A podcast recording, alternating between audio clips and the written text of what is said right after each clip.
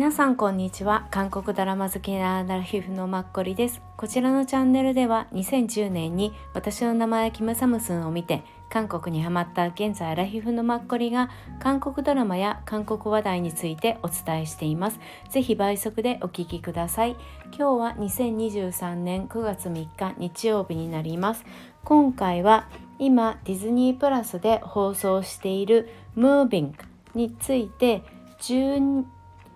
2話まで見たので感想をお伝えしたいなと思います。以前ムービングについては2回お話ししたことがあってまあ、キャストについての雑談とあと作品紹介と原作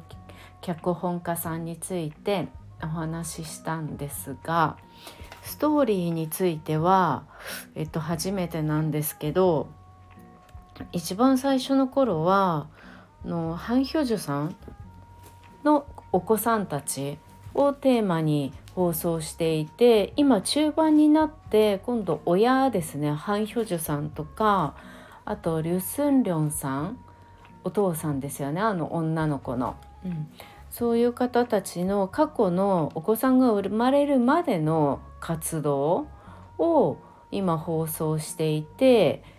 えっ、ー、と恐縮ながらちょっと先をお伝えするとねネタバレ的になるんですけどリュク・ツンリョンさんが、まあ、今シングルファーザーで娘を育てていてかつていた奥さん。とあとはハン・ヒョジュさんもシングルマザーで育てていてかつていた旦那さん、まあ、チョ・インソンさんなんですけどその方たちが、まあ、亡くなって、っていうところで終わったんです。終わってるというかで今後はだから子どもたちの代にまた戻って子供と親が一緒になって戦うのかねどうなんだろうなっていうところで恐縮ながらいまいちこのストーリーの私面白みとあの着地点が全然見えないんですけどそうなんですよ。なのであの3話ぐらい続けてみてまた232週間ぐらい見ないでまた3話ぐらい見てみたいな感じの自分のあの見ている進捗になるのでそれも微妙なんですけど最初はちょっとね集中してみたんだけど結構でもこの映像のカメラの撮り方とかあと結構夜だったり暗い感じのあ場面が多いですよね。うん、超能力を持ってるからあのチョ・インソンさんも、まあ、2人の子供である男の子も空を飛んじゃったりするからやっぱりそういうのって昼間だと目につくことができないからね。夜やっぱりそういう何か練習をしたりするみたいな、うん、だから久しぶりに昔ユチョンが出ていたあの 3days っていう大統領の SP をユチョンがするんですけどそれもすごい夜とか真っ暗な場面が多くてカサカサカサカサ人の動きの音ばっか聞こえてあんまり映像がよくわからないみたいな感じだったんですけどそれを思い出す、はい、感じでした。はい、でもリュスンリョンさんの12話だったかなあの奥さんが結構明るくってあと娘さんとうんだから奥さんが亡くなっちゃってリュ・スンリョンさんがすごい悲しんでるのも私も一緒にすごい見てて胸が痛くて、うん、奥さんすごい人だったなって思ってこういう人と一緒に生活したらなんか気持ちが強くいられる、うん、あの毎日安心して一緒になんか楽しく頑張って生活しようって思えるような奥さんだなってすごくなんか気持ちがね温かくなったからちょっと残念とか思って。うん。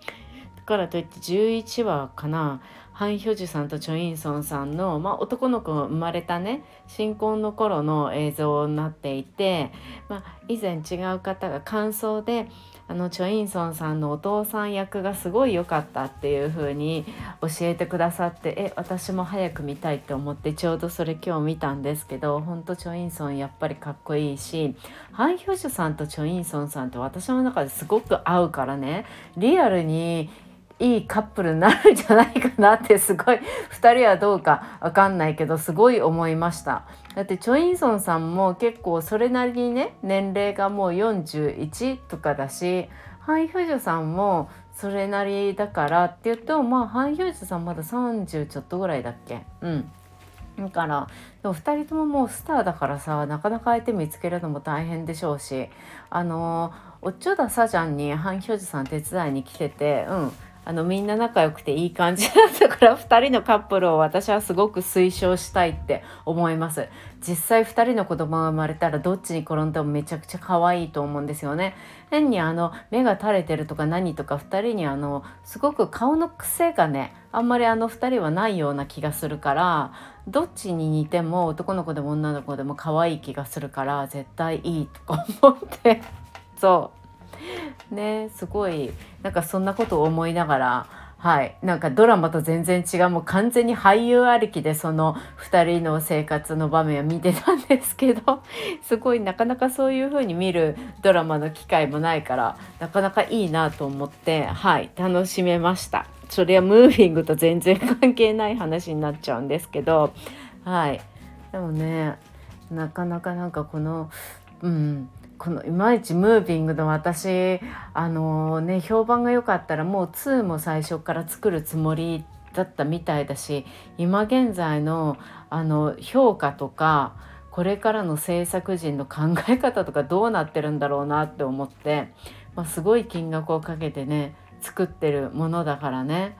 ねでもいまいち私やっぱりこういうなんだついていけないのかな？宇宙とかってそういうわけじゃない。し単純に超能力であれ。なんですけどね。いまいち私やっぱりちょっとよくわかんないなとか思ってまだいまいち面白さが自分の中で捉えられてない感じです。でもあの映像ですよね。撮り方とあと1話1話のあの作り、うん、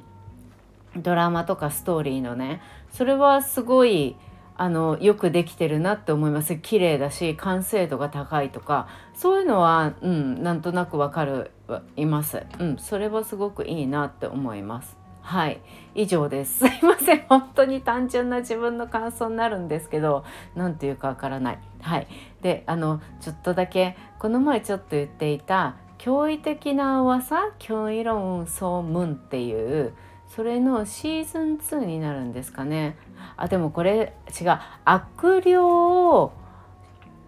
狩猟団カウンターズっていうのなんですね。そ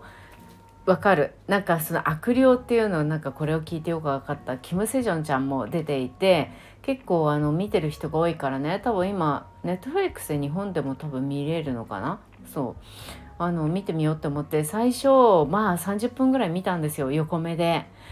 もうこれこそまさに猿に超能力をみんなが使ってすごいって感じ悪いだから悪霊が人に乗り移ってそれがバスの運転手さんで子供たちを学校へ送るバスの運転手さんでその悪霊が悪さをしようとしてバスを乗っ取っちゃったりするんですよ。それを34人とかのキム・セジョンタンたちの悪霊を退治するチームがいろんなね超能力を使って倒すんですよね悪霊を。もうそれがもう見てわかる明らかに CG とか何とかの組み合わせなの。まあもちろんそうじゃないと撮れないと思うのでね映像も。うん。だからすごい分かりやすいんだけど昔だったら漫画とかだったら多分あると思うしそれをあのリアルな実写版で映像化しているっていう感じなんですけどだからさなんかあのゴレンジャーみたいなああいうのの本当になんかドラマ版みたいな感じに本当に地べた的にそんな感じに私見えましたけどこれをまあ面白いとか思って見る気持ちもすごくわかる。若い人だったら見るのかもしれないしやっぱそういうああいうなんか悪をやっつけるとか好きな人とかだったらいいと思うけど私あんまりねそんなに面白いと思わなくてだからちょっとうん進まないかなって感じですね。あの30分ぐらいで終わりっていう自分の中では。うん、なのでちょっとドラマのポスター的にはうん。あの人が出ていて結構何かをやっつけるみたいな感じの虹のポスターだったりするんですけどリアルに見るとですねうん、もっと超能力ですごいやっつけるみたいな、うん、すごい。そんな感じ？まあ空を飛ぶのは当然だしみたいな感じで。そう。だからね最近こういう超能力のすごい系が今度ははあのメジャーになってんのかなっていうのも、うん、感じました。これはあのパート1が2020年ぐらいに、うん、放送されていてその2だから、うん、だからまあ視聴率が高いのはわかるこういうのは見る人いるよねって思いました。はいで、えーと、今日早速放送されたまた週末ドラマの日曜日なんですけどこれまたちょっと予想外な点がありまして予想外にあの本当の父親ちんちゃっていう女の子生まれた女の子のね主人公のうん、娘なんですけどその子の本当の父親が最後ちょっとだけ一緒にいたいって言ってなんか急にね1話で急になんか改善されたんですよ。なんか娘をちゃんと面倒見て本当に娘に会いたかった父親みたいになってるんですよね。今までなんかその主人公夫婦に嫌がらせをするために娘を引き取りたいみたいに言ってた感じににしか見えなかったのに急になんか子供に対してうん、本当に愛情があるみたいな人に見せかけてんのか本当なのか分かんないけど一応でもまあ本当みたいな感じに今現在なっていてでまあ彼自身も結局血のつながってる人が誰もいなかったっていう現実を自分でもうつい何日か前に知ったんですよね。結構まあそれだけはかわいそうなんですけどだからその赤ちゃんだけは唯一血がつながってるからっていう感じでその、まあ、赤ちゃんをなんか自分と一緒にみたいに今しようとしてんだか何なんだかみたいな感じで来週の2話最終回につながってるんですけどでもおそらくその子供を返そうと思ってあの本家の方に連れてったみたいででもその途中で何かが子供にあったのか分かんないんですけどそういう感じに予告にはなってたんですが、うん、なんかいまいちねあのあと2話で無理やり収めるんだと思うんだけどあの4度っていう主人公の女性の弟が結構ちゃんとしてるって昨日お伝えしたと思うんですけど娘もすごくねしっかりしてる小学生の女の子で。その弟の恋愛が結論どうなるのかっていうのとあと4度のおじさんにあたるお母さんの弟なんですけどずっと一緒に住んでるねシングルな、まあ、おじさんそのおじさんが、まあ、好きだ初恋の女性がいてその女性の息子さんが小学生でずっと病院に入ってるんですよね。そうその息まあ、息子さんに対しての、まあ、いろんな人の絡みもあるんですけどそのおじさんとその初恋の女性、うん、がどうなるのかっていうのが今結局あれかなまだあの見えない、うん、予想っていう感じでその赤ちゃんを連れてっちゃった本当の父親っていうのは多分なんかある程度もう収まりそうっていう感じ、うん、なんですよね。はい。なのでねもう週末ドラマ今回はなんか最後まで本当にちょっとわからない。あの今までのストーリーがつながっていてわからないんじゃなくてストーリーがなんかその人を七点抜刀結構もう悪い役だからいいんだけどその悪さがいろいろなところ新しくね悪さが生まれすぎててそれでちょっと先が読めないみたいになってますね。はい、なので次回ゆい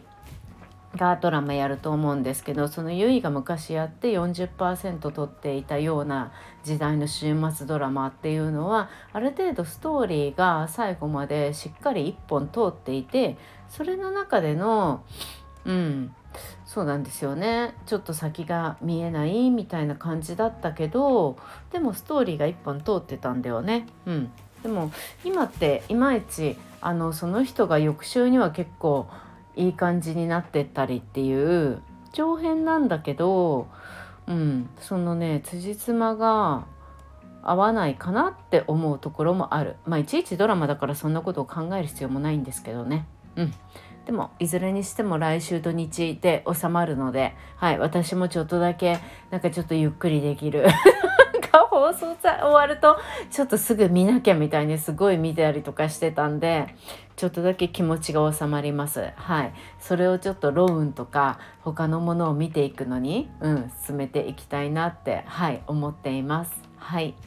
今日もお聴きくださってありがとうございました。皆さん明日からまた月曜日9月ですね。はい。良い1週間を迎えましょう。雨のようなので続くようなのであと気候も変わるので体調にはお互い気をつけましょう。良い月曜日をお過ごしください。今日もありがとうございました。